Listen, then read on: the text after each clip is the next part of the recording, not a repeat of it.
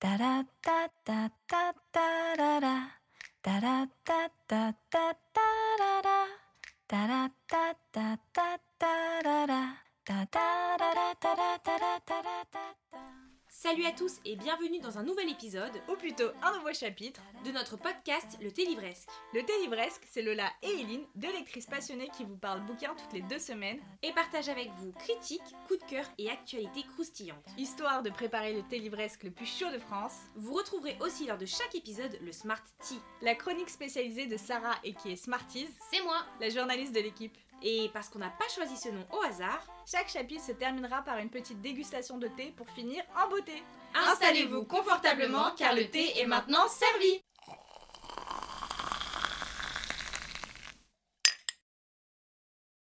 Hello tout le monde Et bienvenue dans un nouveau chapitre de notre podcast Le Thé Livresque. It's a surprise Non, je ne suis pas Lola Bon, Lola euh, a dit, je cite, j'ai la flemme de vivre en ce moment, donc elle refuse de se déplacer pour enregistrer le podcast.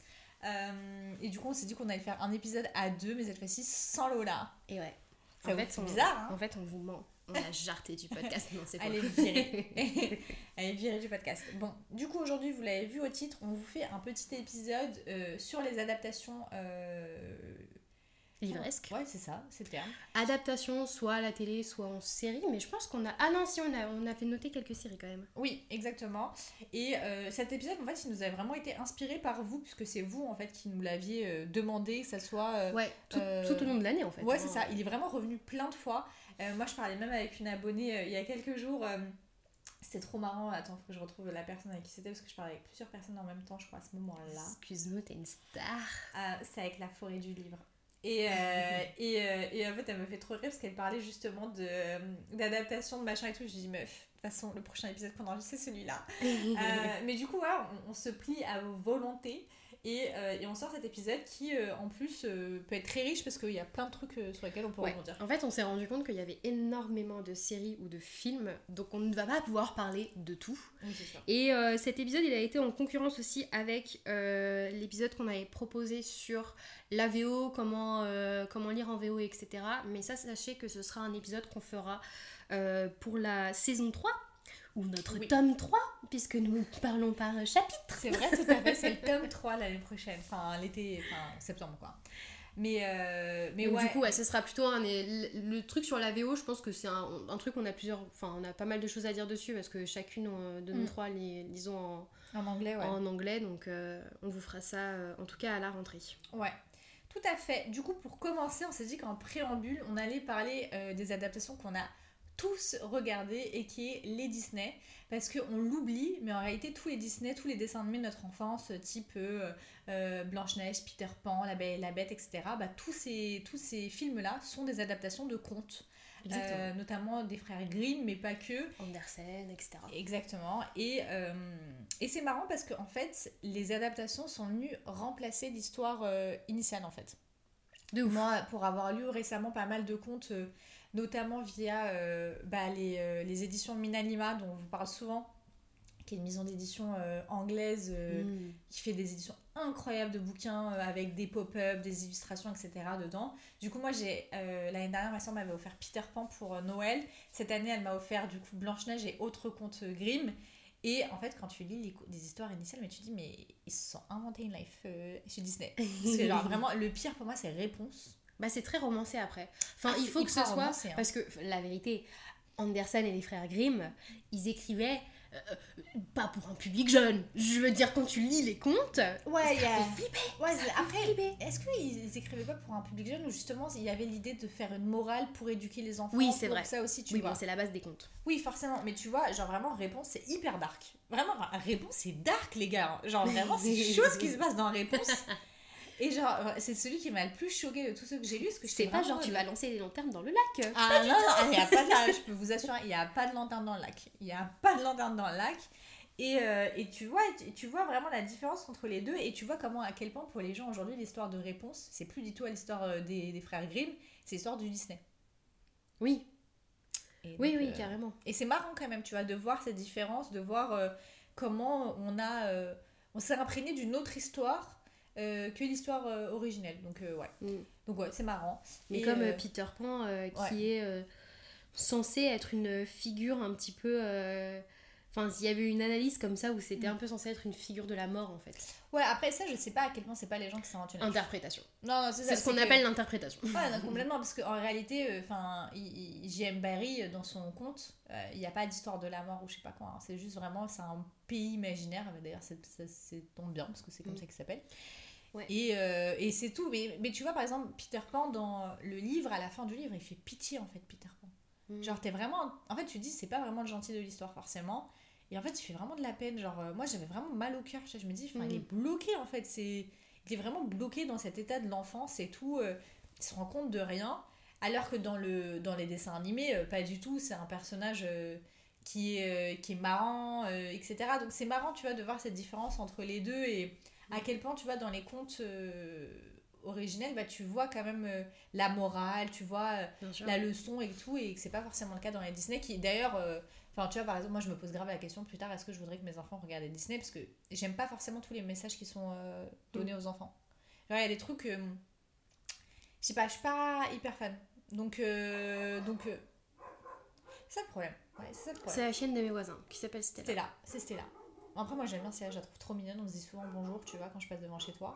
Mais j'aimerais bien que Stella ne pense pas que c'est la troisième invitée du podcast tu vois. Mais bon, euh, du coup, passons euh, à l'autre euh, à l'autre livre. Et on voulait parler de quoi On voulait parler euh, des journaux d'une princesse. Ah, Euh, le journal d'une princesse. oui. Exactement. euh, parce que le journal d'une princesse, euh, vous- on vous en avait parlé dans le troisième épisode, je crois qu'on a sorti, ou le deuxième épisode du podcast. le Quand on parlait des, Des des livres en enfance. Exactement. Parce que moi, Journal du Princesse, ça a été vraiment ma lecture du collège-lycée. Genre, Ah ouais, c'était ma saga de ouf. Eh, je pense que je l'ai jamais terminé. Bah, je, je me demande si j'ai terminé, moi. Moi, je pense pas. Franchement, je me suis. Eh, mais meuf, tu sais qu'ils sont vraiment genre, Ouais, dans sais, la chambre d'à côté. je les ai vus tout à l'heure en sortant. C'est vraiment c'est une saga de fou de l'enfance et qui a été interprétée du coup, enfin qui a été adaptée au cinéma où Anna Tawai du coup joue euh, Oui. Mia. Mia Et, euh, et mais du coup ce qui est marrant c'est que vraiment on est sur une adaptation mais pas du tout comme dans les bouquins quoi. Absolument pas. Merde. mais surtout quand ils ont fait la suite en Ouais. film. Ah, c'est bah ça. alors là, Plus rien à invention. voir. C'est vraiment c'est euh, ils sont ils sont partis sur une autre une autre histoire Genre, complète. where quoi. is Michael Ah bah. Where is Michael Mais déjà, Where is euh, Mia, c'est une bolosse dans les livres. Hein. C'est-à-dire Ouais. que c'est c'est une princesse, mais ça reste une supra bolosse avec ses cheveux en triangle blond, Mm. là, trop moche. Et c'est en plus, elle est censée être blonde. Mais elle est complètement censée être blonde avec vraiment. ce- Je, je pense que ça va être le détail littéraire que j'oublierai jamais de ma vie c'est que ses cheveux sont euh, décrits comme étant une forme de triangulaire, complètement blond, moche, tu vois. Et, euh, et, et VS, Anataway, qui est Anataway. Et qui est giga Qui, bebon, qui genre. est notre déesse à tous. Ah, bah, elle Vraiment. belle. Elle est euh, trop trop belle. Genre, c'est-à-dire que vraiment, madame, et surtout en plus, elle nous fait un petit makeover incroyable dans le, dans le film. Est-ce que ça rentrerait pas dans le top 10 des meilleures scènes de, euh, Ouais, makeover de, Ah, de l'histoire du cinéma? Vraiment, j'adore. De toute façon, on, on- je crois qu'on en avait déjà parlé avec Lola dans un épisode où on disait que le- ce genre de relooking, c'est un trope dans les films qu'on aime trop. bah, Pour l'épisode des tropes, peut-être. Peut-être, c'est possible. C'est ce qui semblait avoir le plus de sens. Mais vraiment, ce truc, je l'aime trop. Et notamment dans ce film. Mais franchement, j'ai envie de le regarder tout de suite là, le film. Genre vraiment. Princesse Malgré moi, du coup, il s'appelle comme ça dans. Je crois que c'est ça le titre. Ouais. non? Il est trop bien. Ah, il est trop bien. Mais de toute façon, là, il y a, tu sais qu'il y a un sujet d'en faire un tome, euh, un film, un quatrième film. hein. C'est troisième ou quatrième film? Troisième Troisième? Quoi Je pense que c'est le troisième. ah, ah, quoi qu'il, ils sont en train de réfléchir de faire un nouveau et franchement, je suis de tout cœur avec eux. C'est comme euh, High School Musical 4, genre les gars, il s'agirait de sortir genre euh, le peuple demande. Ouais, mais. Non mais les choses sont possibles. Après, le problème, c'est qu'on veut toujours faire des suites. Est-ce qu'on a vraiment besoin d'une suite? Franchement ouais. High School Musical ouais. non franchement, j'ai- Franchement, ouais. Moi, j'ai décidé, oui. Franchement, Princesse malgré moi, à la limite non. Mais High School Musical, ouais, de ouf. Il y a trop de trucs que tu peux. Il y a trop de trucs que tu peux faire. J'ai Troy et Gabriella qui sont plus ensemble. Euh... Gabriella ou. Ok, alors la go va nous écrire une fanfic en fait. Il y a du potentiel Vas-y, c'est Euh. quoi le prochain dont on avait décidé de parler? Jenner. Ah ouais Alors on va partir du côté des classiques. Il faut savoir que Jenner, il y a eu plusieurs adaptations, euh, notamment une avec... Comment elle s'appelle cette actrice euh, française? Ah, il y a Charlotte Gainsbourg. C'était Charlotte Gainsbourg. Ouais, je crois. Es-tu sûre de toi? Bah, je crois parce que je... il me semble qu'on a eu la discussion avec. euh, Peut-être. avec Lola. Ouais, Écoute, c'est ça, chez Charlotte Gainsbourg. ouais. Et euh, nous, nous parlons du film de 2011 avec Mia Wasimajima Moi, j'ai moi, j'ai moi, ouais. Très et Michael même. Fassbender. non mais j'arrive jamais. Wasikowska. Wasikowska, Franchement, je sais même pas c'est quoi son nom de famille perso, donc euh, à partir de là, euh, Ou Wasikowska. écoute, je vais dire ça tout de suite. En tout cas, ce film est vraiment mais incroyable. Ah, mais les gars, moi je vous dis. En fait, moi, ce que j'aime beaucoup, c'est que le casting a été hyper bien réussi. Alors, à part pour Michael Fassbender, Oui, qui est va quand pas même très très léger. Alors que vraiment, tu sais, quand moi, j'ai un gros crush sur lui, mais pendant Bah, sur Michael Fassbender. ouais, bien sûr. Très longtemps. En même c'est Mais difficile de pas l'avoir ce crush. Hein. Mais en fait, je pense qu'il est toujours en cours. Il se va arrêter, juste pour que vous sachiez. Euh, en fait, déjà, il faut sachez. Il fallait que je sorte euh, la ref. J'espère que vous avez la ref. Si vous n'avez pas la ref, euh, c'est même pas la peine de parler avec moi. Euh, T'es Euh. insupportable. C'est pas peine de parler avec moi. Tu penses les gens ils vont te répondre? Les gens ils parlent même pas. avec moi. Il parle avec moi. Non, il parle avec moi sur internet. Euh, il faut savoir que le personnage masculin de ce livre ne cesse d'être décrit comme étant absolument Hideux. immonde. Ouais, c'est vrai qu'il est pas censé être. Enfin, non, je crois Non, a- qu'il est censé être moche. Non, non, vraiment, elle arrête pas de dire qu'il est moche. Genre, vraiment, elle arrête pas de dire qu'il est moche. Elle sait vraiment ce qu'elle répète dans le livre. Genre, je me en train d'avoir fait un Oui, mais il update, y a pas euh, un truc, il y a pas un truc où en mode il a quand même énormément de charme et il Oui, dégage un truc. Non, mais euh, il a du charme, mais il est moche. Genre, elle arrête pas de dire. À un moment, j'ai dit à Lola dans mes EP, je fais, il n'y a pas à dire qu'il est moche comme ça. Genre, vraiment, calmes, en fait. c'est- moi, elle le regarde, elle fait, qu'est-ce qu'il est moche. Donc du coup, Michael Fassbender quand même, on va dire qu'il ne correspond pas très bien Non, de- physiquement, euh, vu que c'est un petit peu l'opposé. Effectivement. Mais euh, je trouve qu'il joue vraiment très très bien le rôle et Ouais. surtout euh, Mia, on va l'appeler Mia. Ouais. euh, je trouve qu'elle est exceptionnelle en Jenner. Parce Ah, que Jenner, elle est censée être euh, ni belle ni moche. En fait, elle est Elle est très simple. Elle, elle est très. euh, c'est ça, elle, n'a pas une beauté qui renverse les gens ou quoi que Alors, ce soit. bien que l'actrice, on va pas dire non plus euh, juger le physique de l'actrice en lui-même, parce que moi je trouve que c'est une belle actrice, mais en tout cas, comment elle est grimée dans le film et la façon dont elle joue, Mm. Surtout la façon dont elle Ouais, joue vrai. et la façon dont elle a ses mimiques qui, en fait, elle a un visage qui est pratiquement inexpressif dans, le, dans le film. Et du Ouais. coup, ça renforce un peu sa euh, platitude. euh, Ah, complètement. Et puis même quand tu vois, c'est la même actrice qui joue euh, la Reine Blanche, je crois, dans Alice au Pays des Merveilles. Ça n'a plus rien. Ah non, elle joue Alice. Non, elle joue Alice. Mais tu vois, ça n'a plus rien. C'est d'ailleurs Anatawa qui joue euh, la Reine Blanche. C'est d'ailleurs Anata, ouais, exactement. Tout concorde. En fait, nous sommes dans Inception. Exactement. Voilà. J'allais dire. Matrix, mais non, c'était pas la rêve que je voulais. Moi, j'allais dire un vortex, donc tu vois, on n'était pas non plus. Mais, euh, vois, c'est, non, c'est une très belle actrice, là. le sujet, il n'est pas là-dedans. C'est juste que vraiment ce maquillage où il se passe à rien sur son visage, c'est-à-dire qu'il n'y a pas de contouring, il n'y a pas de blush, il n'y a plus rien, frère. Et c'était vraiment, elle est là pour être Elle hyper pâle. neutre, Elle est elle est hyper pâle. Elle est très bien, et surtout, elle joue bien ce rôle de Jen, elle est. euh, elle a très peu de personnalité en fait. Mm. C'est un personnage qui a très peu de personnalité, qui vit dans une souffrance depuis qu'elle est toute petite. Et je trouve que c'est super bien d'interpréter l'ambiance du livre. elle est très Mais même l'ambiance du livre, la cinématographie du livre. Gothique à mort. Hyper gothique gothique. à mort. Les tenues, les gars. Moi, c'est même pas ma, mon- ma période préférée en termes de tenues euh, historiques et tout. Mais alors vraiment, Les tenues sont dingues. Par contre, moi j'ai toujours eu un problème avec les coiffures dans ce film. Mais Bah après, oui, c'est les coiffures de l'époque. C'est les, tresses bizarres. des hein, tresses bizarres où tu laisses juste les oreilles visibles. Mais c'est ça. Et c'est ça qui est. T'as l'impression que ton oreille, Elle elle est est là. entourée de cheveux. Il faut savoir qu'avec ma soeur, on a un délire. C'est que ma soeur, elle a des oreilles un peu décollées. Et du coup, à chaque fois que ses oreilles sortent de sa coiffure, du coup, qui arrive tout le temps parce qu'elle a les Oui, oreilles oui. décollées, on dit koulak. Et en fait, koulak, ça veut dire oreille en turc. Mais genre, quand on dit, on fait koulak, koulak, koulak. Genre vraiment, je gâche le truc. Alors, à cette période, mais ça, mais vraiment, je pense qu'elle aurait été au, au top du niveau de. Genre, c'est vraiment euh, les oreilles les plus remarquées de, de France. Donc. euh, Et on embrasse Mel.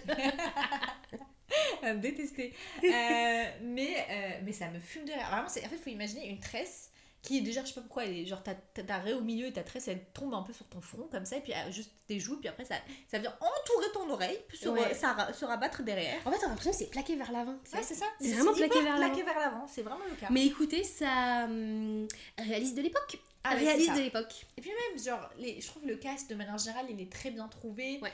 L'ambiance du roman qui est très gothique et un peu genre. euh, je sais pas, très particulière. En tout cas, franchement, très bien. Moi, j'ai adoré regarder ce film il y a quelques mois. Je me souviens, je l'ai terminé dans mon bain, j'étais max. Genre, vraiment, j'étais trop bien. Je passais un trop bon La moment. mention de dans mon bain était vraiment indispensable. non, mais c'est vrai que c'est un film à regarder, tu vois, genre un peu cosy. Hmm. Très très cosy même. Ouais, c'est vrai, alors qu'il y a un truc euh, qui fait. Enfin, Thornfield, qui est donc du coup le domaine de Rochester, Ouais.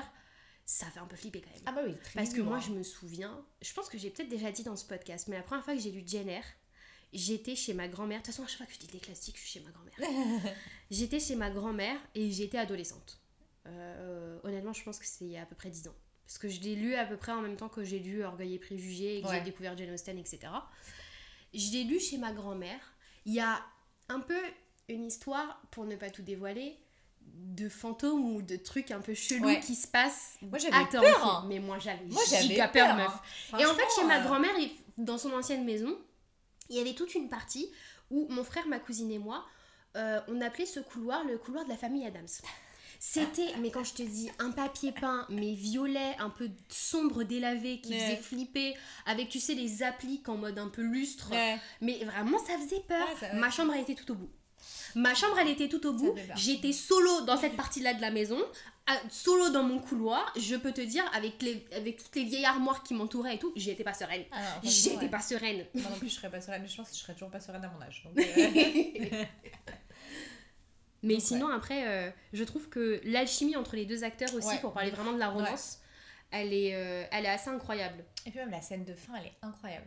Genre vraiment, elle, elle est. euh, oh, Ah, c'était trop bien. Ah, c'était trop bien, j'ai envie de le revoir. Mais moi aussi, c'est exactement ce que j'allais dire. Ah, J'allais dire, meuf. Est-ce qu'on se lancerait pas un sujet vraiment. En fait, on, va arrêter le podcast maintenant. Exactement. Allez, bye Bye, c'est fini. Euh, ouais, ça c'est trop bien. Et pour continuer un peu sur ce genre de. On va pas vous parler des, des parce que franchement, on en a largement Oui. déjà assez parlé sur le focus sur euh. Si jamais vous voulez avoir notre avis dessus, bah, vous pouvez euh, très simplement réécouter cet épisode. Mais, Mais ça ne euh, sert à rien de reparler encore des adaptations. Oui, non, c'est clair. Mais effectivement, ces adaptations-là aussi sont très très bonnes. Mm. Et euh, on voulait Mais on parler avait de- un autre classique qui Oui. était. Alors, pour le coup, nous n'avons pas lu le livre. Non. Et ça s'appelle Les quatre filles du docteur March. Ouais. Donc, Little Women en, euh, En anglais, ouais. en anglais. Euh, D'ailleurs, je trouve ça très drôle. Je sais plus qui avait fait la comparaison sur Booksta justement, et moi je l'avais toujours remarqué. Le titre en, en français met au centre un homme qui n'est quasiment pas du tout Ouais. présent pendant tout le, tout, tout le récit, Ouais. alors que le titre justement en VO, Little Women, c'est les femmes. Et là, ça me fait Ouais. rire que, tu vois, les femmes sont forcément rattachées à un homme. C'est les filles de. Ouais, mais tu vois, moi, quand j'entends les quatre filles du Docteur March, je pense pas du tout au Docteur March. Non, mais oui, mais bien sûr. filles, Mais je veux dire, si tu veux vraiment pousser l'analyse. que- Ouais, c'est marrant. Et euh, enfin, tu pourrais te demander pourquoi ce titre-là en français, quoi. Ouais, c'est vrai que c'est- euh, Après, est-ce que les petites femmes. C'est une autre ambiance, hein. C'est pas. C'est une autre ambiance, les petites femmes. Genre, moi, j'imagine pas. Enfin, les quatre filles du Docteur c'est d'ailleurs. Encore une fois, anecdote très marrante. Vraiment l'histoire de ce podcast, c'est raconter notre vie. Avec ma sœur, on avait. but en même temps. les témoins de mes parents à leur mariage, euh, c'est de la famille un peu éloignée de nous. Et ils avaient quatre filles et ils habitaient dans une maison avec un grand jardin. Ma sœur et moi, encore à ce jour, hein, on appelle cette famille les quatre filles de Dr March. Genre, Ah leurs ouais enfants, on les appelle les quatre marrant. filles de Dr March. Mais vraiment, à chaque fois, on disait ça. Et genre, mes parents, quand on y parce qu'on y allait souvent à une époque, quand ils disaient on va aller chez euh, et le prénom de la personne, on disait ah, on va chez les quatre filles du Dr March. Et c'est trop marrant qu'encore à ce jour, on dit ça. Parce que vraiment, moi je vais pas vous mentir, les quatre filles du Docteur March, je le lis pas du tout, ni à l'histoire, ni au livre, ni au film, mais à cette famille. Voilà. Merci Eline. Mais euh, du coup, pour vous parler un petit peu euh, du film, du coup, il y a un film en 2019 qui a été sorti par Gerta Gerwig. Ça, il me semble. Greta Gerwig, pas Mhm. Gerta. Je me suis trompée dans la... ce prénom ne disait pas grand chose. Je me suis trompée dans... Le R n'était pas bien placé. C'est ça, Le ça. R n'était pas bien placé. Et le film est vraiment incroyable. D'ailleurs, il vient de sortir sur Netflix, si jamais vous voulez le Ouais. regarder. Moi je voulais trop le Et, voir. euh, et, et alors je trouve que qu'il est vraiment bien parce que moi j'avais vu euh, le, euh, le, le film avec euh, Winona Ryder. Euh, Ouais, Il y avait eu un film aussi avec elle euh, bah, qui jouait euh, Joe Marsh ok. et Qui doit être coup, un qui peu date vieux, un peu coup, hein, parce qu'il date des années 90 Mm. je crois quelque chose comme ça. Euh, moi c'est celui que je regardais euh, quand j'étais euh, quand j'étais gamine et qui était vraiment pas mal et qui pour le coup suivait absolument toute la trame du, du bouquin Mm. et là en fait Greta Gerwig ce qu'elle a fait elle a réussi quand même à moderniser un petit peu un petit peu le tout et elle a complètement déconstruit le récit mais c'est hyper bien ce qu'elle a fait parce qu'en fait euh, t'as certaines euh, parties du film qui sont construites sur des flashbacks Ok. Chose qui, chose qui n'est pas du tout le cas dans, euh, dans le livre. Mais est-ce que est-ce que c'est pas le cas dans le livre? Parce que en fait tu commences on va dire l'histoire de quand elles ont 8 ans jusqu'à leurs 25 Oui. Et du coup, ce qu'elle a fait, c'est qu'on est à Enfin, tu 25. commences pas à tu commences pas à l'enfance d'ailleurs, tu commences euh, pendant la guerre de euh, sécession Ok. Et tu les suis euh, pendant euh, je sais plus combien d'années, mais euh, Ok, mais du coup, cette période qui est, qui est euh, dans le récit, en fait, elle est vue à travers des flashbacks dans le nouveau film, c'est ça? Oui. En fait, il y a ça. certaines parties, enfin, je vais pas spoiler, mais en fait, il y a des trucs qui sont mis en parallèle Hmm. et c'était très intelligent de les mettre en parallèle de cette façon-là. Ah, c'est intéressant Et ça. vraiment, elle a, elle a hyper bien, elle a hyper bien foutu sa trame. Mm. Euh, et puis forcément, les costumes. Mais, Ah, mais, euh, en fait, tout ce qui transparaît de ce film Mm. est vraiment génial. Déjà les actrices, mais un casting, mais laisse tomber. Ouais. Mais un casting vraiment, bah, Bah, déjà euh, Emma Watson qui est Ouais, la, la Saoirse, euh, Sir Sharonan. Ouais, c'est ça. Il y a Florence Pugh, ou je sais pas comment s'appelle. Pugh Ouais, t'as dit Pew. Ah, c'est Pugh Oui, Comme Pew. Pew. Alors tu peux Piou, faire, piou, tu piou. peux faire Pew Pew les, euh, les Les pistolets, pistolets. ou tu peux faire euh, Pew Pew le, le, le Pew Pew. Ah, je savais pas que c'était Pugh. C'est trop mignon comme nom de famille. Il y a Timothée Chalamet. Mais alors, lui, voilà, moi je vous explique. Lui, il est partout, frère. Moi, c'était, c'était à l'époque, alors vraiment, c'était à l'époque Ouais, où il était dans partout. tous les films. Ah, c'est vrai. Mais moi, tu vois, j'ai jamais vu le film, j'ai jamais lu l'histoire, donc je suis, je suis pas au courant, mais je vois tous les jours de ma vie des extraits quatre films du, du Docteur March sur Instagram. Et à chaque fois, je me dis, mais ce mec, il, il a, soit il a ratissé à tous les coins euh, sur les- au niveau des sœurs, soit je comprends pas ce qui se passe, mais à chaque fois, j'ai l'impression qu'il y a une romance avec une sœur différente. Donc, je, je comprends pas. Donc j'ai vraiment hâte de revoir le film pour comprendre ce qui se passe. Genre. euh, Je ne te dirai rien. Mais il n'y a pas avec, non, il y a pas avec du tout une romance avec euh, toutes les sœurs. Mais oui, mais c'est ça, mais en fait, je sais pas, j'ai l'impression qu'il y a une relation, je comprends pas ce qu'il fait. Donc j'ai vraiment hâte de voir le film pour comprendre ce qui se passe avec Timothée Chalamet, parce que, euh, euh, faut calmer quoi. Bon, par contre, faut que je trouve mon chargeur là, parce que mon ordinateur est en train de s'éteindre. Ouh. Et on a aussi ben, forcément les- dans les figures, euh, les figures un peu euh, paternelles, on a, on a euh, Laura Dern qui est une excellente actrice, mais vraiment excellente actrice, euh, qui joue euh, Marmee, du coup ben, la, mère des, euh, la mère des filles. Et, euh, et en fait, je, alors je sais pas si c'est le cas dans le livre, mais en fait, dans le film des années 90 avec Winona Ryder, j'avais l'impression que la mère, elle avait pas forcément un, un rôle très. Enfin, si elle avait quand même un rôle important, mais j'avais pas l'impression qu'elle soit centrale, tu vois. J'avais pas vraiment l'impression qu'elle ait, qu'elle ait beaucoup, beaucoup d'importance. Et Laura Dern, la façon dont elle joue la mère, à la fin du film, vraiment, encore une fois sans spoiler, il y a un- un- une discussion entre Joe Marsh et sa mère Ouais. dans, dans le film de 2019. Mais en fait, moi j'ai- regardé, je l'ai vu au cinéma en fait Ouais. avec euh, ma mère ce film-là. Et j'ai regardé, j'ai fait, mais ça parle, la discussion c'est l'amour Ouais. et c'est les relations, etc. Et en fait, je sais pas, c'est vraiment cette discussion, elle m'a fait mais vraiment un truc, mais Mm. surtout la façon dont on joue euh, Sir Sharonan qui est exceptionnelle. Euh, Il y a tout qui est mesuré en fait dans ce film et en même temps il y a tout qui est euh, authentique. C'est ça Ah, beau qui ça. est. T'as donné envie de le regarder en tout cas. Mais franchement, il est le celui de 2019 est vraiment vraiment bien. Après, il y a euh, celui de 90 aussi, mais celui de 90, j'ai un peu l'impression qu'il est plus carré au niveau de l'adaptation, tu vois. Ok, je vois. En tout cas, il, il est vraiment génial. Mais tu sais quoi?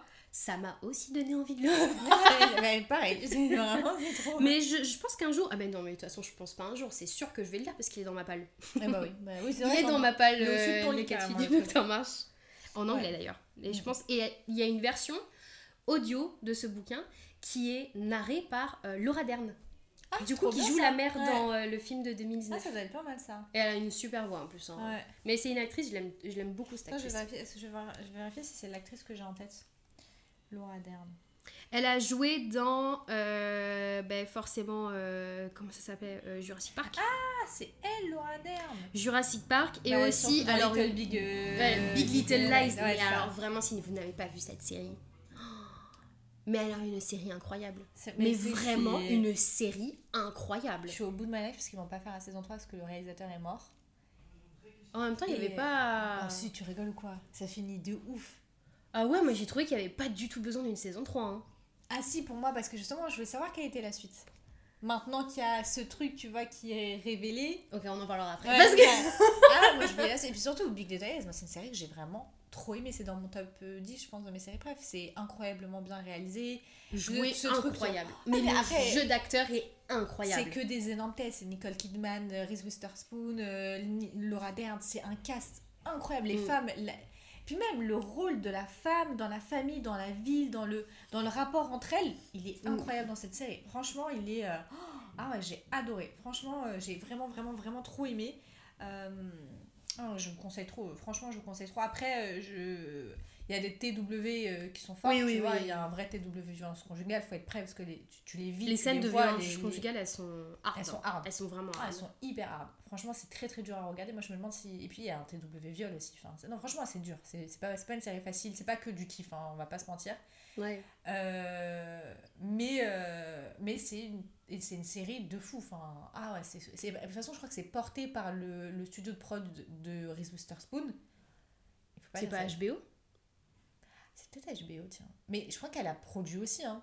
Je, Ah, crois qu'elle, hein. qu'elle fait partie, en tout cas, elle est pas Production que. euh, exécutive. Ouais, c'est ça. Je me demande si elle fait pas partie du truc. En tout cas, cette femme. euh, Enfin bref, moi j'aime beaucoup ces Reese Witherspoon, donc je suis un petit peu euh, biaisée là-dessus. Ensuite, on part vers. euh, pour rester un petit peu dans les classiques, tiens. Vas-y, dis-nous tout. Nous allons parler d'Anne de Green Gables. Ma life. Vraiment, je vous le dis tout de suite. Les gars, là, je suis en train de re- le- lire le, le septième tome. Purée, on est au septième tome. Attends, Anne de Green Anne Dormy, machin, Bitu. Ouais, septième tome. C'est le septième tome, les gars. Les se- le septième tome. Dès la première page, j'avais envie de pleurer tellement j'avais l'impression que je retournais à la maison. Genre vraiment, c'est vraiment le réconfort dont j'avais besoin en ce moment. Mhm. C'est, en plus, même je le sentais, genre j'étais en train de lire d'autres livres et j'étais en mode là j'ai besoin de lire Anne. Genre, là, Regarde ça je- pour l'épisode d'après. Oui, c'est vrai. C'est vrai, tout à fait. L'épisode Mais d'après, c'est les lectures du trimestre. Donc Mais c'est tu pour vois, ça. moi, Anne, je l'ai découvert à travers la série, puis ensuite j'ai lu. Eh ben moi aussi. Ouais. En fait, alors moi quand la série elle est sortie, euh, je crois que je l'ai regardée dès la première saison. Il n'y avait pas encore la saison 2 et la saison Ouais. 3. Et je suis tombée en amour, mais vraiment en amour devant la série. En même temps, comment ne pas tomber en amour devant Après, cette série bah moi justement pas trop, non. Mais non, mais. Ouais, c'est que euh, moi, elle me saoulait Anne. moi. Mais- Anne, elle me saoulait. Mais après, c'est bien parce que dans le tome 1, elle me saoule aussi. La Ah, un mais après elle est un peu énervante, Anne, c'est Ah, normal. Trop chiante. Et, euh, et je sais pas, je, je rentrais pas trop dedans. euh, C'était pas, j'arrivais pas à accrocher. Et des années après, j'ai lu le livre. Et après, et en fait, quand j'ai lu le livre, je me suis dit, ils sont trop forts. Mm. Parce que Ah c'est. oui. euh, De dingue. C'est enfin vraiment je sais pas les gars c'est exactement la même chose que dans le bouquin hein, genre en termes d'ambiance de... Déjà, Anne l'actrice ressemble à Anne Ouais, elle, totalement. elle- elle- c'est Anne genre c'est c'est ça Ouais. qui est fou c'est que le comportement Ah oui, oui. de Anne C'est l'actrice, ils l'ont trouvée, mais. euh, elle est parfaite Elle est vraiment. euh, elle incarne vraiment Anne quoi Mais moi quand je les ai quand, euh, moi quand j'ai regardé du coup la série, je- j'ai adoré cette série. J'ai vraiment adoré cette série et après euh, ça a été euh, arrêté à la saison 3, ils Ouais. ont annulé la série, j'étais trop dégoûtée.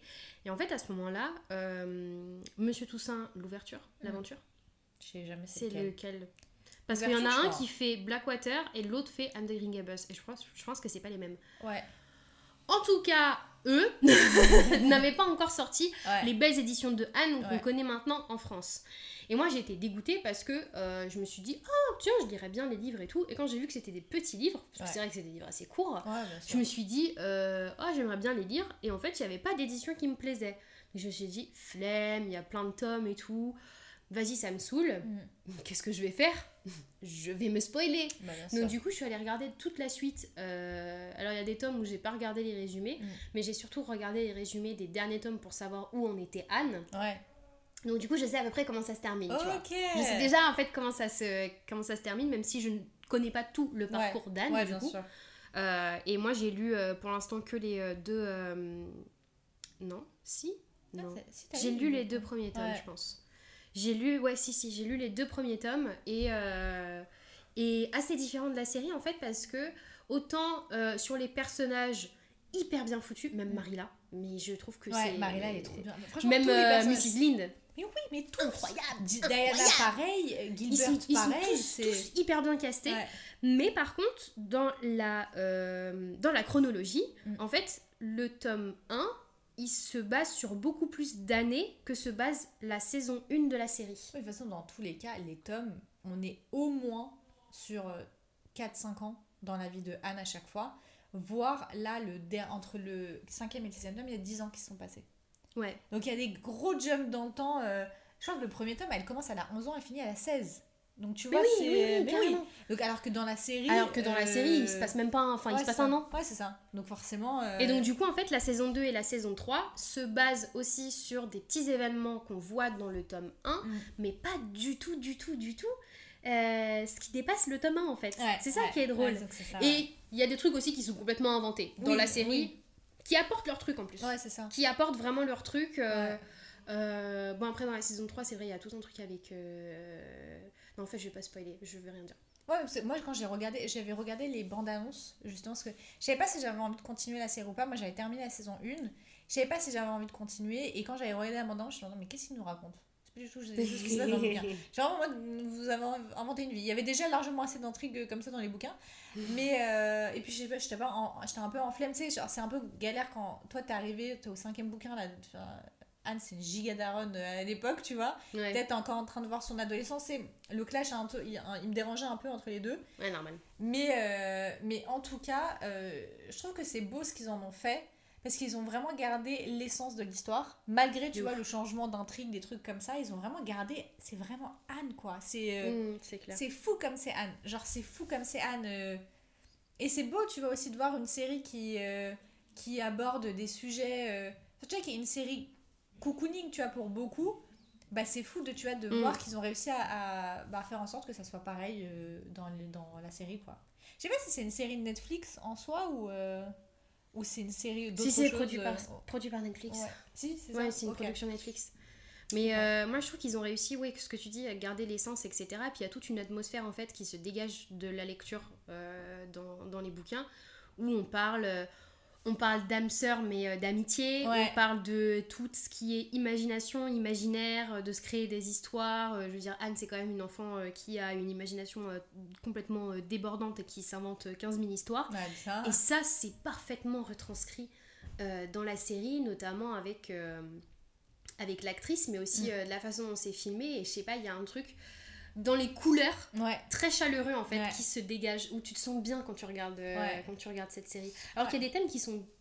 Non, ils sont Qui pas sont toujours pas- faciles. pas hein. toujours faciles. Non, non, il y, a des, il y a des thèmes qui sont durs. Enfin, Anne, c'est une C'est orpheline. une orpheline, oui. C'est une orpheline qui avait vraiment vécu la, la, la grande souffrance avant d'arriver chez à, à Green Gables quand même. hein. C'est c'est vraiment dur ce qu'elle a vécu. Donc, euh, et ça, tu le vois bien aussi dans la série. Genre, tu vois les larmes d'Anne au tout début, dans, le premier, dans les deux premiers épisodes et tout. Donc, c'est non, c'est vraiment bien retranscrit pour le coup. Et, euh, et c'est cool, quoi, qu'ils qu'ils aient fait ça quand même. Mm. Bien joué, Netflix Ouais, parler de quoi après euh, pour la suite? Euh, Est-ce qu'on partirait pas vers un petit peu de contemporain? C'est toi qui voulais parler de ça, et après on partira sur. On n'a plus que deux trucs. Ok. Enfin, plus que trois trucs. Plus que quatre Non, je rigole. non, là, j'arrête, j'arrête. En fait, Eline voulait parler de Call Me By Your Name. Oui, en fait, connu by Your Name, euh, j'avais comme euh, beaucoup découvert le film avec Timothée Chalamet à l'époque où il, faisait- il tournait dans tous les films. Et, euh, et c'est un film dont j'avais trop aimé l'ambiance, trop aimé euh, la DA, plein de trucs comme ça. Du coup, quand je suis partie en vacances il y a 4 ans en Martinique, je me suis dit, bon, bah, je vais lire le livre. Et les gars, quand je vous dis, on pouvait pas faire. En fait, c'est trop bizarre, on pouvait pas faire plus différent. Et en même temps, c'est exactement la même vibe. C'est juste que tu vois, dans Call Me By Your Name, le film, c'est là où ils ont réussi à éviter de partir en vrille. Tu sais pas trop déterminer la différence d'âge entre euh, les deux personnages. C'est vrai. C'est totalement vrai. Dans le livre, tu n'as aucun doute sur le fait qu'on est sur une, re- une relation un peu pédophile sur les bords. Est-ce que lui, c'est un petit ado, l'autre, il est genre en train de faire sa thèse. Donc, c'est un peu chelou, tu vois, quand même, pendant son. Pendant toute ta lecture, tu dis c'est un peu chelou. Il finit pas du tout pareil. Pas du tout pareil. Ah ouais? Ah non, pas du tout. Euh, il finit des années plus tard. Ah ouais Ah ouais, des années plus tard. Ah Ah non Mais il devait y avoir une suite. euh, il devait faire une suite sur le film. Ouais, et puis après, euh, on a découvert les que l'un des acteurs était cannibale. Donc, euh, bon, comment vous dire Et quoi que tu me diras, au final, ça va bien avec la vibe du livre. Mais de toute façon, même l'auteur, je crois qu'il a été, il a eu des phrases. ah, il a dit des trucs d'ouf, hein, ce mec. hein. Ah ouais? Ah ouais, des trucs, des trucs d'ouf. Donc c'était, c'était marrant, tu vois, de voir comment. euh, Tu sais, je, je me pose un peu la question du coup de ces interprétations qui relèvent le côté problématique d'un bouquin. Tu vois, genre. Mm. euh, c'est marrant. Est-ce que. Enfin. Ouais, je me pose la question parce que je me dis, quand tu sais que le livre il est un peu problématique et que toi tu décides de montrer une autre vision en fait de cette histoire, Mais du coup, euh, tu retires les trucs problématiques, ouais, mais en fait, si c'était problématique au premier abord, est-ce que ça vaut le coup quand même de le de l'adapter? Enfin, je sais pas. C'est vraiment une question ouverte. C'est hein. vrai. C'est un débat qui peut être très intéressant. Ouais. Est-ce que nous allons avoir ce débat, nous? Non, non, Non. non. Mais Ça- ça va être moi j'ai vu juste le être- film, donc euh, je t'avoue, euh, je Ouais. connais absolument pas le bouquin. Moi j'avais beaucoup aimé le film quand je l'ai vu. Ah, c'est parce que- Ce qui est vraiment bien. Ouais. Non, c'est ça, c'est qu'il est très. euh, c'est vraiment la Dolce Vita. euh, Enfin, c'est des vacances en Italie, en- dans le nord de l'Italie. euh, Mm. la DA du film, franchement, les gars, elle est incroyable. Franchement, il n'y a pas à dire. Moi, j'ai trop envie d'aller faire les vacances qu'ils ont fait à côté du lac Como, avec un père qui est un peu historien, euh, tu vois, un peu archéologue. T'as envie euh, de vivre cette vie en fait. Franchement, de ouf. T'as Franchement, je vais envie pas vous mentir, on est en été, à n'importe quelle heure je signe. Vraiment, à n'importe quelle heure, je, je vis ce petit été italien. Vraiment, euh, cette grande maison et tout, franchement, ouais. J'avoue, la maison elle donne envie aussi. Après, il y a des scènes vraiment what the fuck hein, dans ce bouquin. Enfin, dans ce film. hein. Ouais, moi j'ai toujours pas compris. de la pêche. Hein, Ouais. euh. Non, vraiment, j'ai Ah. un truc, mais c'était grave. C'était grave. Franchement, c'était grave. Genre, vraiment, c'était grave. Il n'y a même pas d'autre terme. C'était vraiment grave. Bon, mais passons à autre chose. Parce que vraiment, j'ai envie d'ou- d'oublier cette image de ma tête. Et après, on voulait parler de quoi? On voulait... Est-ce qu'on passait à le dernier? Avant-dernier. Avant-dernier Nous allons parler d'Hunger Games. Ah oui, ah oui. On était obligés. Ah bah bien entendu. Évidemment, on vous fait pas. pff, Je pense que ça sert à rien de vous faire les grandes adaptations comme Harry Potter, Seigneur des Anneaux, Ouais, etc. c'est ça. On a vu, revu en large. En plus, on a fait un focus Harry Potter. J'ai envie de dire. oui, non, c'est clair. Mais c'est vrai qu'Hunger Games, on pouvait pas ne pas en parler parce que, à mon sens, c'est un peu l'une des meilleures adaptations que que j'ai. Ouais, parce que tu vois, à l'époque de la grande life de la dystopie et tout, il y avait aussi. euh, euh, comment ça s'appelle? Le livre de Stéphanie Meyer qu'on aime trop là. Twilight? Non, les étoiles euh, Les vagabondes. âmes vagabondes. Les âmes vagabondes, ça c'est Necfeu. Ça- C'est vrai. Les âmes vagabondes, incroyable, adaptation nul sur 10. Vraiment, c'était euh, pas ouf. Genre, c'est pas, pas plutôt nul sur 10, c'est vraiment pas ouf sur 10. Divergente, apparemment, pas ouf sur 10. Mais alors, Hunger Games, les gars, Hunger Games, c'était quelque sur chose. hein. 10. Ah non, c'était incroyable. C'était vraiment quelque chose. archi bien adapté. Je sais pas ce qu'ils foutent chez moi là, mais je suis à deux doigts de m'énerver. Je sais pas ce que mon frère et ma mère font, parce qu'on est chez moi, mais Ouais. ils arrêtent pas de claquer les portes là. Non, et j'avoue, ça me saoule. Non, ça parle fort, ça fait... Moi, bizarrement, je suis assez chill. Non, mais en fait, moi depuis tout à l'heure, j'arrête pas d'envoyer des messages, je suis à deux doigts de les insulter. Vous allez vous taire mais, euh, mais ouais, en fait, ce que j'ai trouvé ouf, c'est que les bouquins euh, ont un... Enfin, il y a un univers autour de Hunger Games. Si vous avez lu les, les, enfin, lu les livres, vu les films, vous le savez. Il y a un univers très fort en termes de, de tous les trucs au niveau des districts, de la lumière du Capitole, de- des, des, couleurs du Capitole, de l'univers, de machin, de bidule. C'est hyper bien euh, repré- Enfin, c'est c'est exactement Ouais. comme dans les livres. Mm. C'est exactement comme dans les livres. Euh, Katniss, moi je trouve qu'elle est hyper bien. euh, Bah, Jennifer Lawrence, elle dégage un peu cet esprit de nonchalance que Katniss elle a, Ouais. où euh, t'as l'impression qu'elle s'en fout un peu de tout. Ouais, mais et en même temps, En même temps qu'elle est très préoccupée, Ah, elle est bien giga sûr, préoccupée, mais bien sûr. elle est giga- préoccupée. En fait, tu sens que c'est une meuf un peu, bah, pour le coup, pas comme les autres. C'est vrai. Non, mais c'est vrai, Et en même temps, qui de mieux que Jennifer Lawrence pour ça Franchement, ça, elle, elle joue très bien ce, ce type de personnage. Pita. Bah, alors, Ouais. Pita, franchement, c'est incroyable. C'est Pita comme dans le bouquin, un petit cœur. euh, Tu sais, Ouais. vraiment. Ouais, en ce moment, ils ont un délire un peu sur TikTok. Ils appellent un type d'homme avec un type de chien. Donc, il y a le Golden Retriever, il y a le Husky, il y a le Doberman. Mais genre, Pita, c'est Golden Retriever Energy, mais fois 1000. Et, et je trouve que l'acteur, il joue très bien cette énergie-là. Genre, vraiment, le petit mimes, tu vois. Après, moi, je me souviens qu'il y avait euh, le gros débat euh, de euh, la différence de taille entre Jennifer Lawrence et Ouais. Josh Hutcherson. J'avoue, j'en avais rien à battre. Franchement, ça Eh, m'a. Vraiment, je n'en avais rien à battre. Avant qu'on ait cette discussion-là tout de suite, j'y avais même pas pensé. Donc, Moi, je me euh, souviens qu'avec c'était vraiment un c'était vraiment un débat que mes potes elles avaient à l'époque. euh. Ça me fait rire, ça, ça me fait penser du coup à Tom Holland et Et Zendaya, Zendaya. dans Spider-Man où genre vraiment ils ont marché pour que les autres puissent courir. Parce que vraiment euh, aujourd'hui tout le monde en a rien à faire que Tom Holland soit plus petit que Zendaya. Mais, euh, mais ouais, et puis même, je sais pas, genre il y avait. Tu vois, Hunger Games c'est un, c'est un bouquin, c'est une vraie critique de la société américaine, euh, une, criticisme, une critique, une critisme, une critique du, du racisme, plein de trucs comme ça. Et, euh, et, et je trouve que tu gardes cet aspect de réflexion et tout, tu peux le garder aussi dans les films, tu vois. Enfin, je sais pas, y a un- je, je trouve que ça a été super bien adapté. Je trouve que, tu vois, on a été respecté, quoi. On a vraiment été respectés. Ouais, c'est vrai. Et puis surtout, je pense au dernier, euh, au troisième tome qui a été euh, du coup fait en deux films. Mm. Comme il kiffait. À l'époque, il aimaient kiffait trop faire ça. On en pouvait plus. Le, dernier tome de Twilight, pareil. Ouais, pareil. Deux films. Après, le dernier vois, tome d'Harry Potter, pareil. deux Deux, films. Tout ça pour même pas mettre les scènes les plus importantes. En plus, vraiment, je vous déteste. Ouais. Non, on, on continue à répéter. Mais Hunger Games, bien foutu. hein. Ouais, franchement, ça avait du sens. Bien foutu. Non, franchement, ça avait du sens. Euh, Très bien casté. Alors, euh, je, je, je peux, je- alors franchement, ça, je sais pas pourquoi je dis mon moment, mon moment de gloire alors que absolument mais, pas. mais je, sais très bien de quoi tu vas parler. Vas-y, Mais dis-le. vas-y, mais on sait Tu as tous. parlé du fait que il a été tourné Il a été tourné à côté de chez moi. Voilà, exactement. Un moment, ils sont au Capitole. Voilà. Et en fait, il y a une résidence à côté de chez moi. Euh, eh ben, c'est la résidence où ils ont tourné euh, une scène euh, au Capitole C'est dans le tout de dernier film.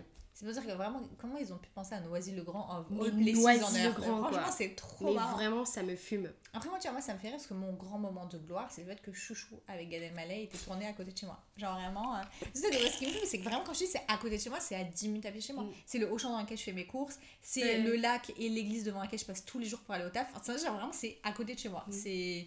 Moi, à chaque fois, je me fais la petite réflexion quand je vais. euh, parce qu'il y a un centre commercial à côté qui s'appelle Les Arcades. Et, euh, et moi, j'y vais de, de temps en temps. À chaque fois que j'y vais, je suis en mode genre. Oh, Hunger Games. Hunger Games. Je pense que mon, mon vrai moment de gloire, C'est quoi? parce qu'on parlait d'Harry Potter, mon vrai moment de gloire, c'est que moi, j'étais à, l'avant-première du dernier Harry Potter. Dernier Ok. film Harry Maintenant, Potter. tu peux avoir un moment de gloire. Non, tu peux avoir un moment de gloire. Moi, Que j'ai vu certains acteurs. même. Oh, oh, tu leur as parlé? En, fait, ils, en fait, ils ont fait l'avant-première à Paris en même temps que l'avant-première à Londres. Ok. J'ai fait partie des premières personnes à regarder le film, le dernier film Harry Potter. Ça fait plaisir. J'ai envie de me la jouer, oui.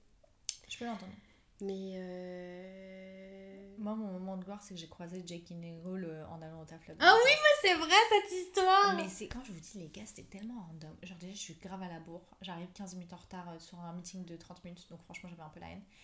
Et, euh, et là, je sors du métro, et je pense dans le dixième. Genre, vraiment, c'est même pas logique. Genre, pourquoi j'ai croisé ce mec-là là-bas? Et là, je vois Jake Gyllenhaal avec, cette meuf, avec sa meuf. avec une tenue, mais de paparazzade, les gars. Genre, basket, chaussettes hautes, short de sport, hoodie, lunettes de soleil. Genre, c'est pas trop un truc, genre, toutes les photos de. De ouf Et genre, et je fais un premier truc où je le vois et je fais, il me dit quelque chose à la tête. Et là, je re-regarde et genre, on a eu eye contact. Et je fais, je quittais. et genre, T'es pas allé lui dire un truc Non, j'avais rien à lui dire, bien sûr. Mais en fait, non, j'étais en mode frère, je suis en retard.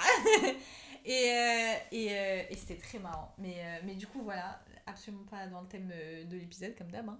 Ouais, c'est vrai. Après, on peut partir là-dessus. Hein. Quelle est la plus grosse star que tu aies rencontrée? Regarde, tu sais qui j'ai vu aussi, je sais que ça s'appelait comment lui déjà? Smiley, Steamy, je sais plus, un chanteur à l'ancienne. Il y a toujours des grosses lunettes de soleil, je crois, un truc comme ça, il était tout maigre. Il y a vraiment 10, 10 11, 12 ans, genre. Je. Smiley, je crois qu'il s'appelait. Aucune Ah, aussi, je l'avais croisé. Je croisais pas mal de stars quand j'étais. euh, Ouh, ça a bien Ça a craqué. bien hein. craqué. Je pense qu'ils C'était mon coup de... Mais, Non, euh, moi c'était moi c'était avec le taf de toute façon. Oui, bah oui, forcément. La go journaliste, hein. euh. moi j'avoue mon plus gros flex c'est d'avoir euh, interviewé Gérard Darmon. J'avoue j'étais Ah ouais? très Bon, c'est pas moi qui ai conduit l'interview mais Ouais. j'étais là. Ça fait plaisir. J'ai fait le- toute la retranscription et tout, c'était vraiment bien. J'ai rencontré Nicolas Bedos aussi qui est bon, je- vas-y, c'est public, je vais, je vais pas parler. Je vais pas parler. J'ai rencontré son père Guy Bedos, mais alors ça un truc, on s'éloigne beaucoup du sujet Ouais. les gars.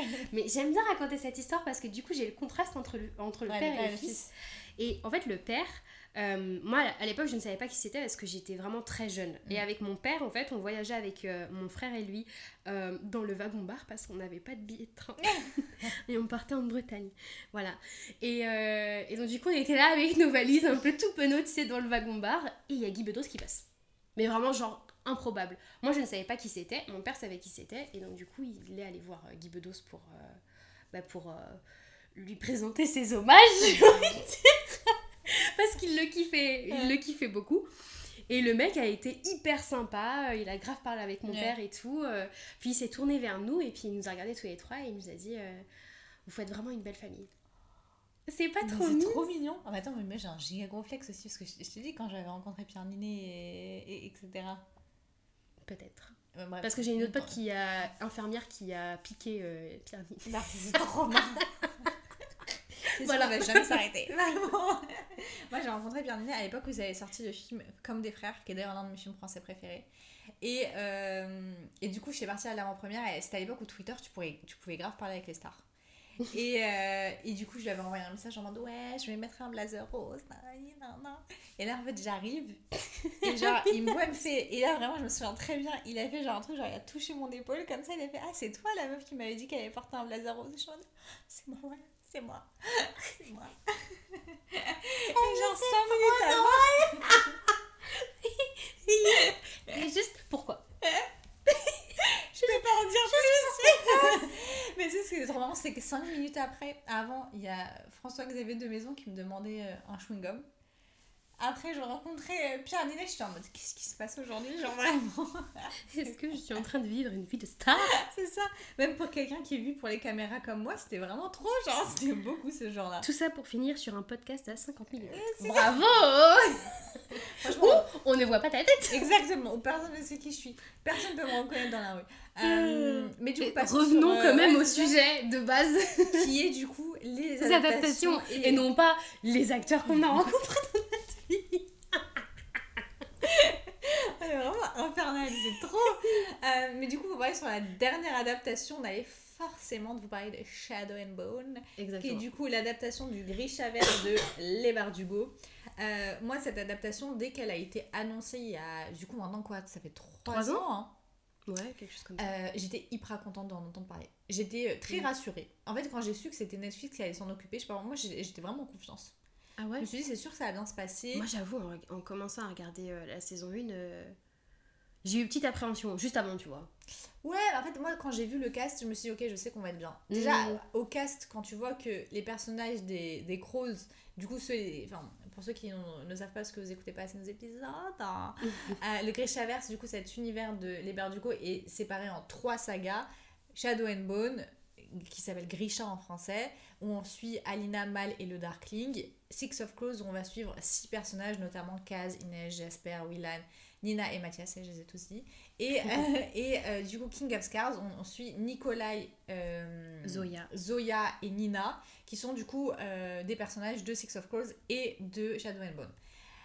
Et du coup, en fait.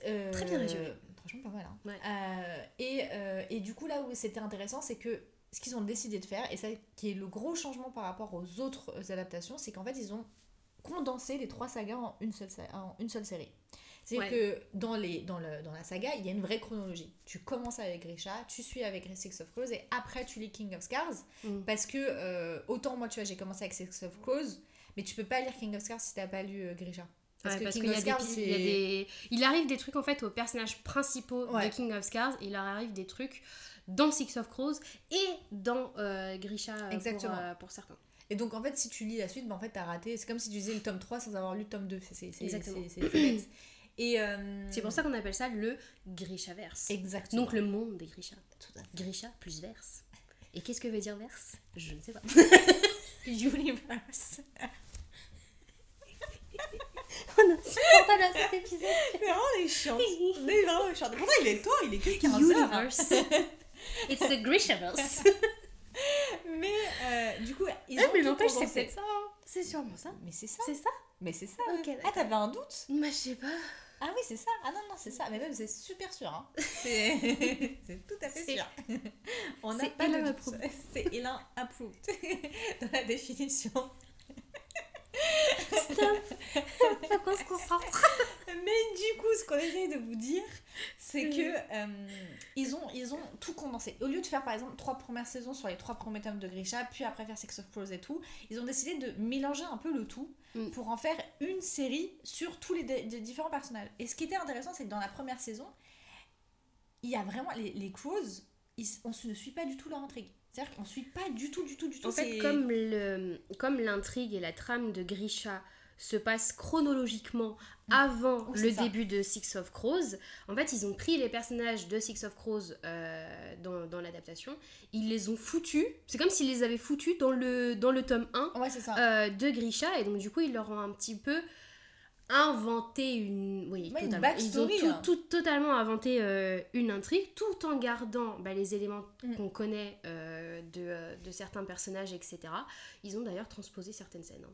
Oui. Non, Dans la saison 2. Non, dans, la saison 2, oui, mais dans la saison Mais 1, non. euh, ils ont. euh, en fait, c'est marrant parce que pour nous qui avons lu les livres avant, ben, on suit une adaptation fidèle Mm. de, euh, de Grisha, mais en fait, on a l'impression de découvrir un préquel de Six of Crows. exactement. Et ce que j'ai trouvé ouf, c'est que justement les personnages de Six of Crows du coup rencontrent les personnages de Grisha, alors que c'est pas du tout le cas dans les bouquins, et ça marche super bien.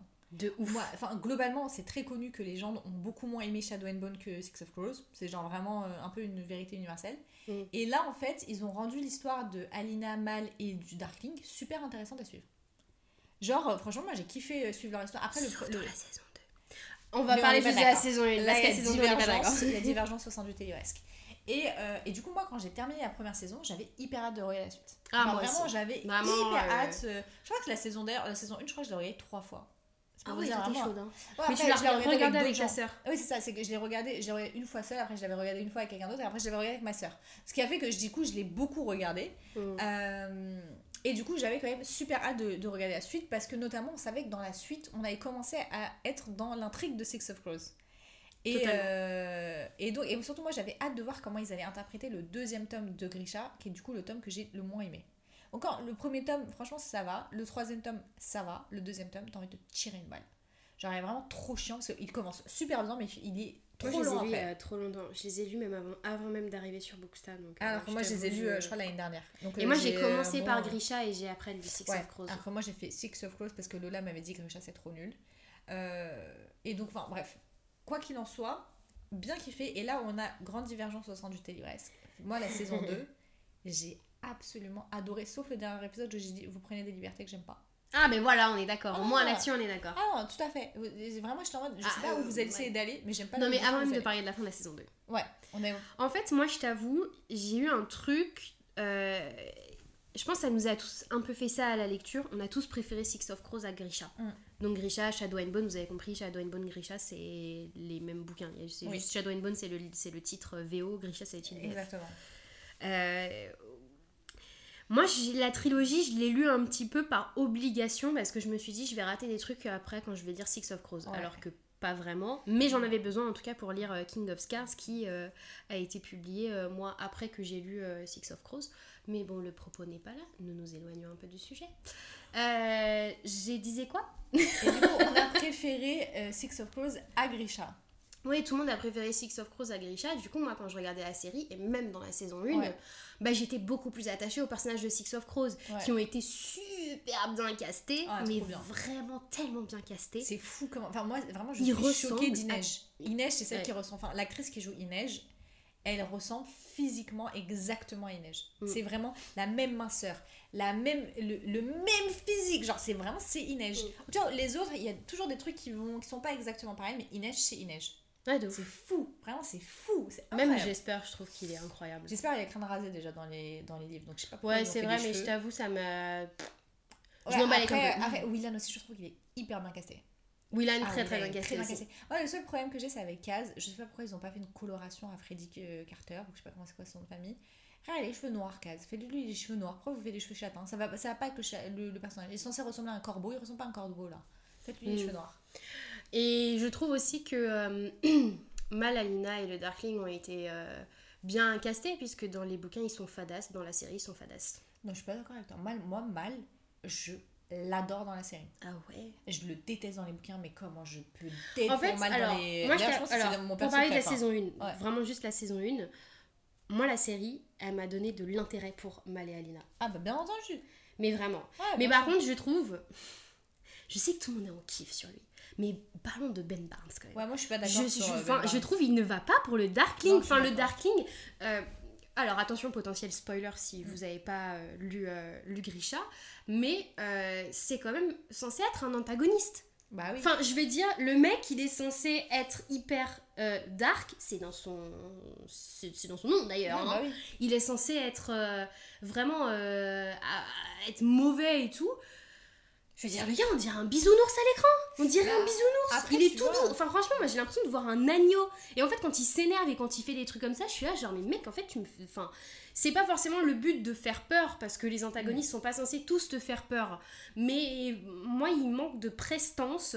Il manque. euh, Ok, il a un charisme, mais il a un charisme pour, euh, pour être un book boyfriend. Il a pas un charisme pour être un méchant. Ouais, mais tu vois, moi, j'étais grave d'accord sur la saison 1, mais la saison 2, moi, il m'a convaincue. Saison 1, j'étais pas du tout convaincue. Alors, vraiment pas du tout convaincue. Saison 2, j'étais hyper convaincue par le personnage. Moi, je t'avoue, la saison 2, pour moi, ça a été le naufrage au niveau Grisha. Mais vraiment, euh, mais en- de mon intérêt, je parle. Ouais. hein. Euh, puis après, c'est vraiment un avis, euh, Oui, un voilà, avis personnel. hein. subjectif, mais. Mais euh, moi, je, je, je n'en avais rien à foutre de toute la partie Grisha. Vraiment, je n'en avais absolument rien à foutre.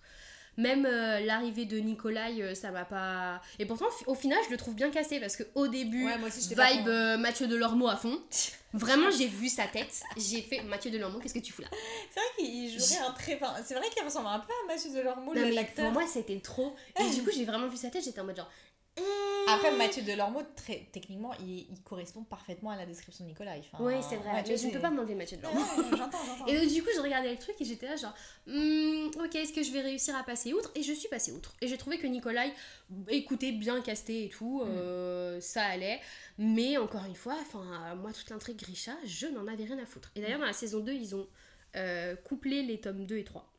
Ouais, alors là où ça m'a. En fait, là où il y a des trucs qui ont commencé à me déranger, c'est dans l'avant-dernier épisode, où tu vois qu'ils ont pris certaines. Enfin, ils ont changé les trucs de l'intrigue qui changent toute l'intrigue. C'est-à-dire De qu'à la fin de- du tome 3 de Grisha, il se passe un truc, il y a une fin, et c'est la fin pour ces personnages. Genre, euh, il n'y a pas de suite, genre, c'est la fin pour les personnages. Hmm.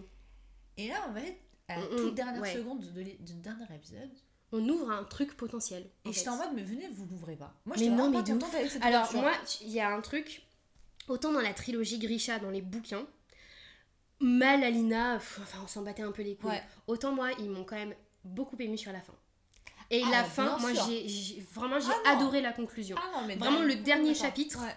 J'ai trouvé, c'est là où je me suis rendu, Mm. enfin où je me suis rendu, où j'ai Bah, cru vraiment à la, ouais. à Ouais, la ouais, de ouf. romance et Ouais, tout, et je me suis dit genre, euh, franchement, j'aime bien. Je trouve que dans la série, ils ont enlevé toute humilité à Alina.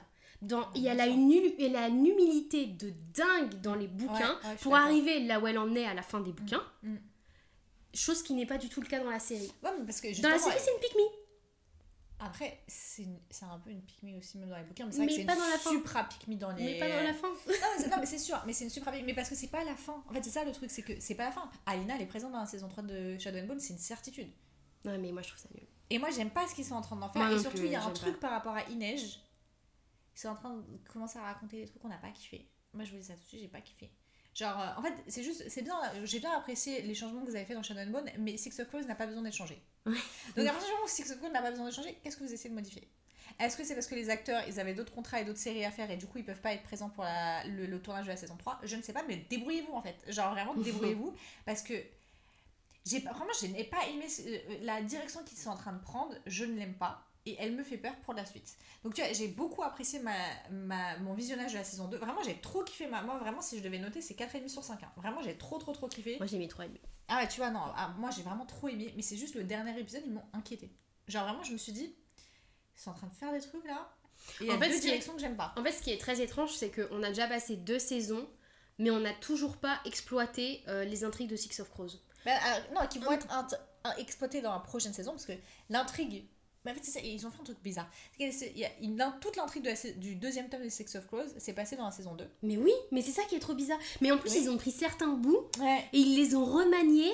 Ils ont pris aussi des scènes qui, pour moi, mais ça, pour moi, c'était ça le gros problème. Ouais. En fait, ils ont pris des scènes, notamment dans les relations des personnages et dans certaines romances. Ils ont pris des scènes du tome 2. Mm. Donc, il s'est déjà passé tout plein de trucs euh, qu'on a lu pendant, le, pendant nous le, le tome 1 et qui ne se sont pas passés en fait dans la, dans la série. Et ils Ouais. ont pris ces scènes-là, ils les ont transposées à la saison 2.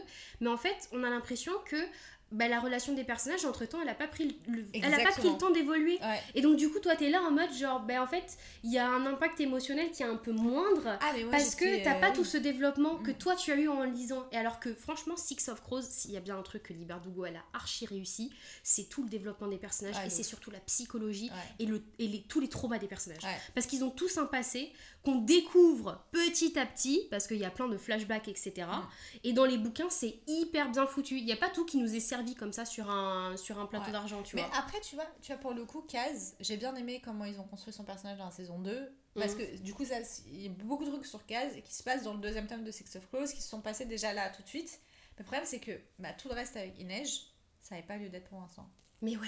C'est ça le truc. Moi, j'ai eu vraiment une scène, j'étais dégoûtée qu'elle arrive c'est- maintenant. Franchement, j'avoue, j'étais surprise quand ils l'ont fait. J'étais contente de l'avoir parce que c'est ma scène préf de, Oui, oui. de la. C'est notre scène préf à tous.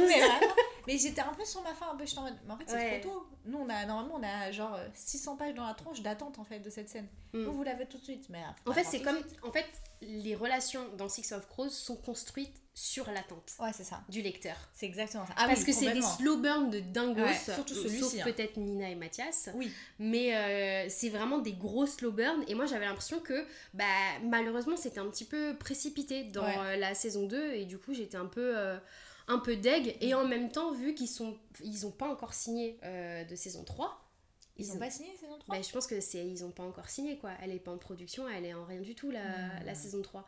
Donc du coup, comment tu donnes envie aux, à ceux qui, qui n'ont pas lu les bouquins bah, Hmm. de continuer euh, la série, t'es obligé de mettre euh, de leur donner vrai. des petits bouts quoi. Non, c'est vrai, t'as raison.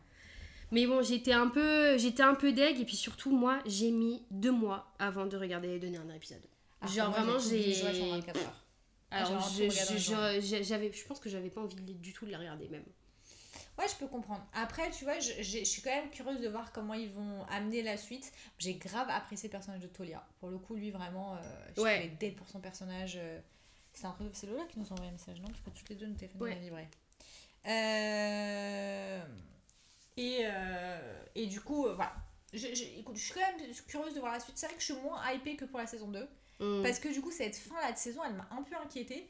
Mais, euh, mais écoutez, ça quand même le. le, le c'est quoi l'expression? Ça a le tout tout tout d'être. euh, le mérite, voilà, c'est ça le terme. Ça a le mérite d'avoir été créé, bien casté, ça franchement pas le retirer. Moi ça m'a grave de l'espoir parce que je veux pas euh, spoiler euh, le Smarty de Smarties, mais il y a du coup une adaptation qui va être euh, qui, qui a commencé à être euh, qui est en réflexion pour euh, Akotar. Ça a été signé ils sont en train de travailler sur le, le scénario le casting et tout.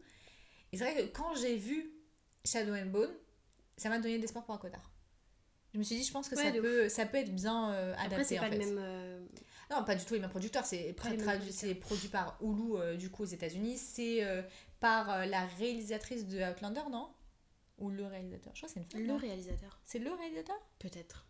cette personne qui réalise Écoutez, nous en saurons plus dans le Smarty. Puisqu'effectivement, le Smarty n'est pas encore fait à l'heure qu'il est. Non, mais non. vous allez l'écouter et ça va être sur les euh, adaptations qui ont été en tout cas annoncées ou qui sont en production, etc. Mais du coup, est-ce qu'on laisserait pas les gens avec le Smarty Mais on va laisser les gens avec le Smarty, tout à fait. Bon, bah, introduis ton propre Smarty. Allez, à plus. voilà.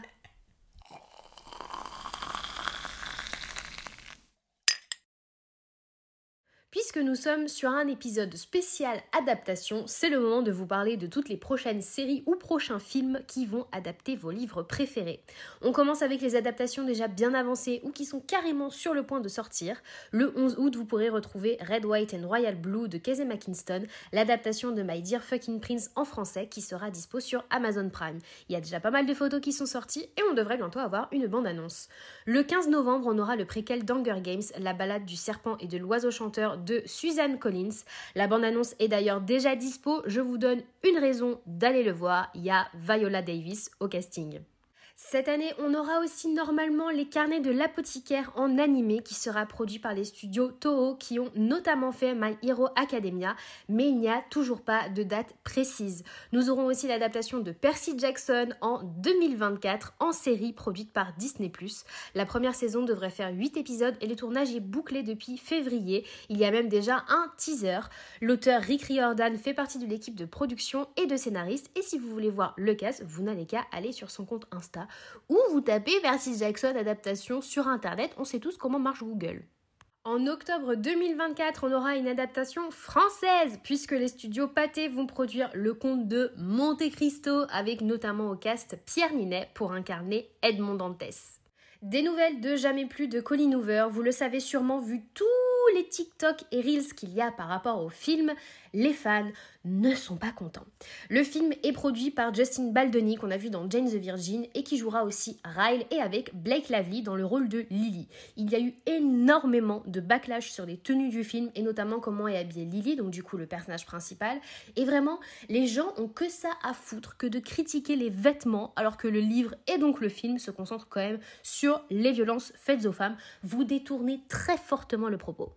Il faut savoir aussi que le tournage est actuellement en pause, non pas à cause des gens qui râlent parce que Lily a une jupe marron et pas rose. Je vous en supplie, arrêtez avec la désinformation et les fake news sur les réseaux sociaux parce qu'il y a beaucoup beaucoup de TikTok et notamment des booktokeuses euh, françaises qui sont très connues qui relaient des informations en mode ça y est, on a gagné les gars, on a réussi à faire arrêter le tournage. Le tournage n'est pas mis en pause parce que les costumes ne sont pas assez esthétiques pour vous, mais tout simplement parce qu'il y a une grève qui touche tout le monde cinématographique aux États-Unis. La Writers Guild of America, qui est donc le syndicat des scénaristes, on va dire, est en grève depuis début mai suite à des négociations qui ont échoué avec les euh, studios de production, c'est-à-dire vraiment tous les studios euh, de production, pour augmenter le salaire des scénaristes. Ça donc touche vraiment, ça touche vraiment donc tout Hollywood. Il y a aussi d'autres revendications et ce n'est pas la première grève euh, de ce syndicat puisque en 2007 et 2008, la guilde était aussi partie en grève et avait coûté à l'industrie plus de de 2 milliards de dollars. Mais euh, ce qu'il faut en retenir, c'est que les prochains films ou séries vont prendre pas mal de retard car c'est une grève qui a une ampleur énorme et qui met tout Hollywood à l'arrêt. Des nouvelles aussi Dakota, enfin nouvelles, non, parce qu'on n'en sait pas plus sur la série qui est prévue pour euh, adapter un palais d'épinay de rose de Sarah Jimas, mis à part qu'elle sera produite par Hulu et réalisée par le créateur d'Outlander, Ron Moore. SGM prend grandement part à la réalisation de la série qu'elle suit de très près, puisqu'elle a dit dans plusieurs interviews qu'elle euh, avait pas mal de rendez-vous pour euh, cette, adaptation. Mais pour l'instant, ce n'est même pas en production, il n'y a pas du tout de date. On est tous excités de découvrir le casque qu'il y aura, et bien sûr, tout le monde a beaucoup d'attentes. On continue sur les adaptations qui ont été annoncées, mais sans date pour l'instant. Du côté de Taylor Jenkins Reid, on a déjà eu Daisy Jones and the Six sur Amazon et One True Loves. On aura aussi en film Les Sept Maris d'Evelyn Hugo sur Netflix. À cette date, le film n'a pas de directeur ou même de cast. Pour l'instant, c'est seulement en développement tout comme Malibu Rising qui va être aussi adapté en mini-série cette fois-ci, mais il n'y a pas plus de nouvelles. Autre autrice qui va adapter plusieurs de ses œuvres, Vichois Marraine. Nous allons avoir La vie invisible d'Adi Larue en film et sachez que le jour où il sortira, je vais très certainement avoir une épiphanie. Vraiment, je pense que je vais monter aux cieux. Euh, très sincèrement. Le film a tout de même assez avancé depuis l'acquisition des droits car le script dont V. Schwab a pris par elle-même est terminé et les mêmes studios de production produiront aussi Shades of Magic en film, pareil, seulement le script a été écrit. Cassidy Blake va aussi être adapté mais en série et Vicious en film mais les trois ont quand même été acquis depuis longtemps donc ces adaptations ne bougent pas tellement à part pour Adi. Notre autrice préférée de romance, Emily Henry, va voir elle aussi tous ses livres adaptés, sauf Happy Place qui vient tout juste de sortir, mais à tout moment, elle nous annonce qu'elle va sortir, euh, que ça va sortir en film. On pourra donc retrouver People We Meet on Vacation, Beach Read et Book Lovers bientôt sur nos écrans. Lee Bardugo ne va pas se contenter juste de la saga Grisha, puisque en 2019, Amazon a acquis les droits d'adaptation de la 9 maison qui sera euh, potentiellement en série. Alors je sais, ça semble très très loin les droits d'acquisition, mais ça prend vraiment très longtemps entre euh, l'acquisition, la production, euh, la recherche de cast, de scénario, etc. Mais normalement, ça devrait voir le jour. Enfin, on termine avec quelques livres qui vont potentiellement sortir un jour puisqu'ils ont été achetés par des studios de production. Nous aurons donc peut-être en film L'Antinule de miel des Christina Loren, From Blood and Ash en série produite par Amazon, Nous les menteurs d'Ilocart en série aussi pour Amazon, The Inheritance Games de Jennifer Lynn Barnes en série, Light Lark d'Alex Astor en film et Guild de Raven Kennedy en série. En tout cas, j'espère que vous avez pris des notes et moi, je peux juste vous dire que j'ai très très très hâte de voir Adi au ciné.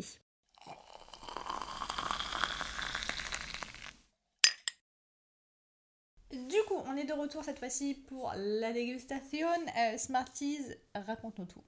Alors, il était une fois une boutique de thé en Isère. Ouh. Et oui, j'espère que c'est bien en Isère.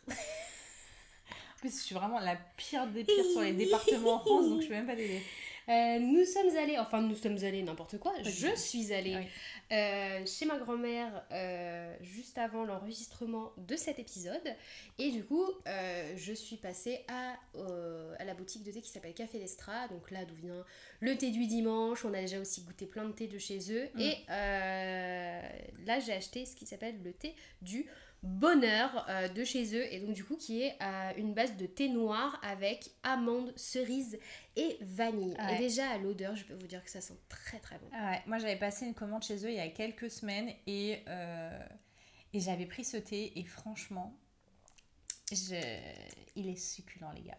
Ouais, vraiment, il est très bon. Mais en fait, tu sens, en fait, ce qui est bizarre, c'est que moi, j'aime pas trop les thés aux fruits rouges. Ouais, Mais par contre, la cerise, je peux t'aider. La cerise, c'est mon fruit préféré. Je j'adore. Ouais Je- mais... mais en fait, tu le sens dans l'odeur. Mm. Rien que dans l'odeur, ça, je trouve que tu sens vraiment. euh, Ouais, mais tu vois, je trouve que moi j'ai déjà goûté un thé à la cerise et j'avais pas trouvé ça bon parce que je trouvais ça assez écœurant. mm. Là, je trouve que la cerise elle est super bien dosée pour que ça apporte une sorte de rondeur dans le thé. Je trouve que c'est un thé qui, est- qui a beaucoup de rondeur. Ne me demandez pas pourquoi. Euh, les gens ils font bien des sevis sur le vin. Moi je vais faire des sevis sur le thé. D'accord? Ok, la prochaine fois, je sortirai, c'est un thé carré. Non, mais je sais pas, je trouve qu'il y a quelque chose de très rond dans son goût. Il est très. euh, il est très. euh, Gourmand comme on dit. il est gourmand, mais sans être. euh, Croquant. un- c'est- mais sans que ça soit un thé, vous voyez, où tu tombes dans. dans euh, de, la, de- du caramel, euh, du nougat, tu vois. Ouais, c'est pas fait, ce c'est genre c'est de un truc, thé quoi. gourmand. ouais. C'est c'est pas écœurant. Mm. C'est pas un- Je pense que pour les gens qui n'aiment pas forcément les thés gourmands, Mm. ça peut être un thé qui peut vous convenir Ouais. à la- à l'inverse du thé du dimanche où je Ouais. trouve le thé du dimanche est très. euh, Elle est très très gourmand le thé il du est très dimanche. gourmand pour le coup. Mais c'est un super bon thé pour le goûter encore une fois. Euh, c'est un- moi je trouve vraiment super bon ce thé. C'est un truc de fou, je le trouve très très très bon. Et euh, je teste avec du lait d'amande. Je Ouais, mais- ce que ça va donner. Ouais, mais je, sais- mais je pense que justement ça risque de faire perdre un peu le goût. Je suis pas persuadée que ce soit super bon. Peut-être. Euh, moi, il me fait penser. Alors, on a décidé qu'on ferait plus forcément un livre, Ah oui, c'est vrai. Mais, j'étais déjà en train de chercher euh, un livre, mais j'avais trouvé. mais une, plutôt une ambiance livresque. Moi, c'est vrai que quand je bois ce thé, j'imagine un thé, une romance. Déjà, j'imagine forcément une romance. Et j'imagine une romance dans l'univers de la pâtisserie. Ah ouais? Ouais. Ah, trop marrant. Ouais, j'imagine grave une romance dans l'univers de la pâtisserie. euh, genre un concours de pâtisserie, un truc comme ça. Ah ouais? Ouais. Ça me fait penser à un manga, mais je n'ai plus le nom. Mais voilà, mais écoutez, voilà. C'était ma participation. C'était juste. Et toi, il te faisait penser à un livre en particulier Hum, moi, j'allais dire. euh, en fait, je sais pas pourquoi, c'est une, euh, une BD que je viens de lire. purée, je sais. Il me fait penser à When in Rome. Ah, bah, je peux pas, je peux pas te dire, je l'ai pas. Parce que When in Rome de Sarah Adams, c'est un livre qui se passe notamment, enfin, le personnage masculin, il a une boutique de tartes. Ça remplit tout à fait. tes- Bah oui, de ouf On a trouvé Moi, j'allais parler de Ookie, qui est une euh, BD, un webtoon à la base, Mhm. qui vient de sortir euh, chez, euh, chez Dupuis. Et euh, on suit en fait des euh, jumeaux euh, sorciers qui vont rater euh, leur entrée à, à l'école parce qu'ils vont rater le bus. Ouais. Et donc, du coup, ils vont chercher à se former euh, autre part. Et euh, c'est hyper drôle. Mm. Les dessins en plus sont grave choux et il y a tout un truc. euh, je vais te montrer la couve, évidemment, vous, je peux pas vous montrer la couve. Mais en fait, il y a un truc de détail, genre Ah, mais c'est ça, je, je me dis de quoi ça parle, mais c'est très mimi quand même, cette C'est- Il y a euh, un truc qui est très Ça me choupi. fait penser un peu à Kiki la sorcière. euh, Kiki la sorcière, ouais. Il y a un truc qui est très choupi. Il y a des personnages secondaires qui sont top. Euh, Ouais. Là, on les suit dans leur enfance, mais je sais Mhm. qu'après, il va y avoir plein d'arcs. Et euh, on va aller jusqu'à leur adolescence. et je pense que il y a des potentiels romances qui se développent et tout. euh, trop, euh, Mais c'est surtout en fait dans l'aspect dans l'aspect dessin, avec tout ce genre de détails très cocooning au Ouais, final, c'est ça. que je trouve qu'il est très en rapport avec, euh, avec ce thé. Ça fait plaisir. Euh, bah écoutez, euh, nous on a enregistré du coup l'avant-dernier épisode de la saison. Du coup, le prochain épisode que nous on va enregistrer genre tout à l'heure euh, va sortir et ce sera le dernier épisode avant notre pause de l'été. Euh, et du coup, bah on vous dit à dans deux semaines pour une prochaine tasse de thé. Bisous